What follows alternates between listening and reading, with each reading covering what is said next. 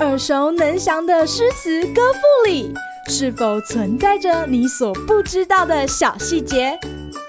快跟着师傅麦恩居一起补充韵文当中的小惊喜！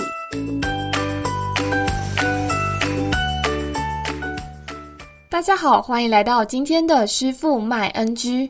今天要和大家介绍的是李商隐的《登乐游原》。向晚意不适，驱车登古原。夕阳无限好，只是近黄昏。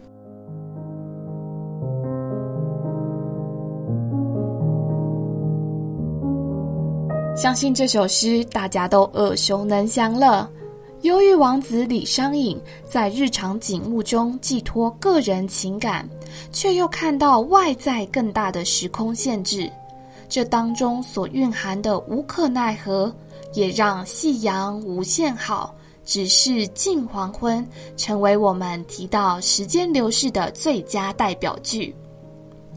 值得一提的是，不只有李商隐心情郁闷，就会驾着马车来到长安南边的乐游原散散心。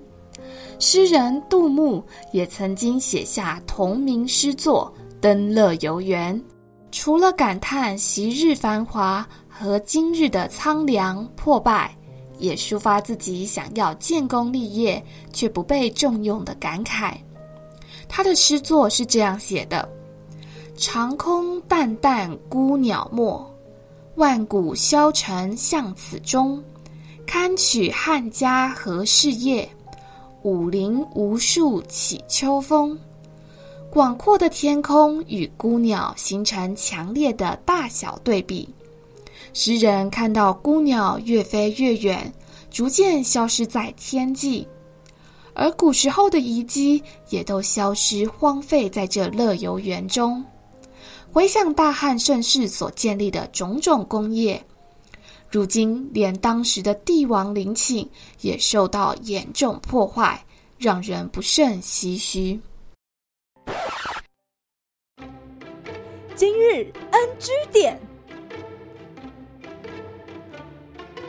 从上面两首诗可以看到，古人登高时，往往看到的不只有空间，而是时间。